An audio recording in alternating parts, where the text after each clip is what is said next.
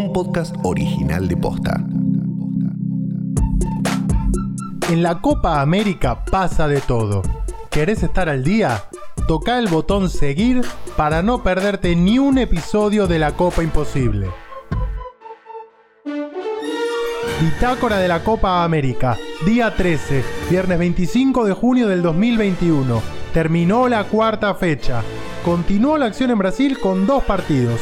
En el primer turno, Uruguay venció por 2 a 0 a Bolivia, asegurando su clasificación y consolidando la eliminación de los bolivianos.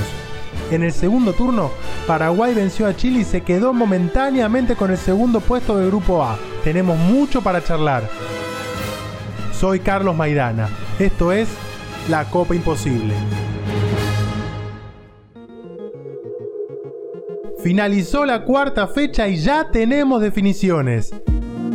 Es que el triunfo de Uruguay, sumado a la victoria de Paraguay, decretó la eliminación de Bolivia que ahora enfrentará a la Argentina sin jugar por nada. Pero hablemos del primer partido. En el primer turno del jueves, los uruguayos vencieron a los bolivianos por 2 a 0 con goles de Carlos Lampe en contra y Edinson Cavani en el segundo tiempo. Si la hacen bien está el segundo. Si la hacen bien para Cavani. ¡ah! Por fin. El técnico uruguayo Oscar Tavares fue bastante cuestionado en los últimos días por los medios de aquel país. Las críticas más lógicas tuvieron que ver con los pobres resultados hasta el momento en la Copa y con el nivel de juego del equipo, pero hubo algunos que se atrevieron también a cuestionar el tiempo que lleva en el cargo. Tavares es uno de los entrenadores de selecciones con más antigüedad en su puesto. Lleva 15 años desde que asumió en marzo del 2006. En ese periodo ganó la Copa América 2011 y terminó en el cuarto puesto en el Mundial de Sudáfrica 2010 y en el quinto puesto en Rusia 2018. Con la clasificación consumada, se mostró tranquilo en conferencia de prensa. Otro tipo de problemas que hemos tenido anteriormente ahora no ocurrieron, ¿no? En el aspecto defensivo no hubo errores, más allá de circunstancias del juego. Bolivia no tuvo ocasiones claras. No deja conforme, pero no. No es para festejar ni nada por el estilo, simplemente para estar satisfecho hasta que empezamos a trabajar mañana ya pensando en el partido con Paraguay. En seis días jugamos dos partidos y si, dejamos atrás el de Argentina, pero si nos miramos en este partido, recuperamos bien, nunca hay que darlo por hecho antes de jugar el partido, pero creo que tenemos posibilidades de lograr lo que queremos.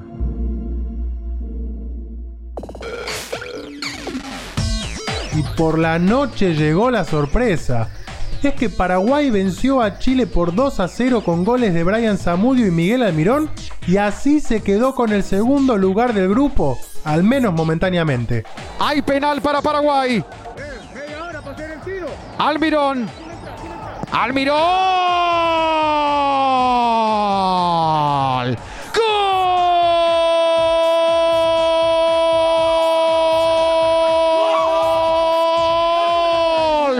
De Paraguay.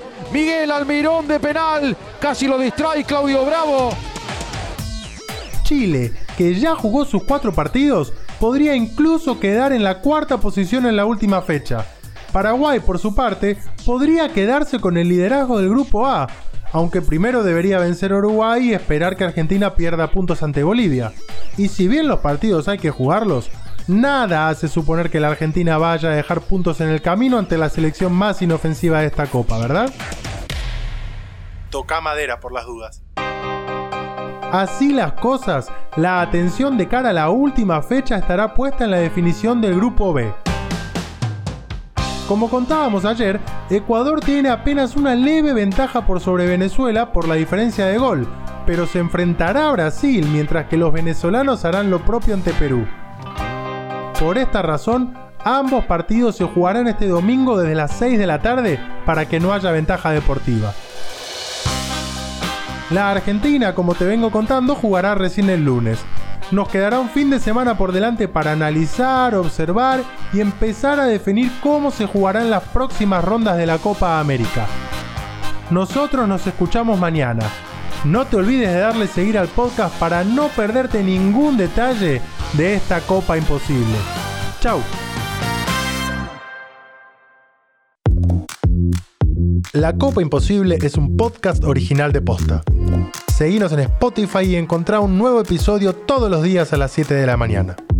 Edición Leo Fernández. Producción ejecutiva Luciano Banchero y Diego del Agostino. Soy Carlos Maidana. Hasta mañana.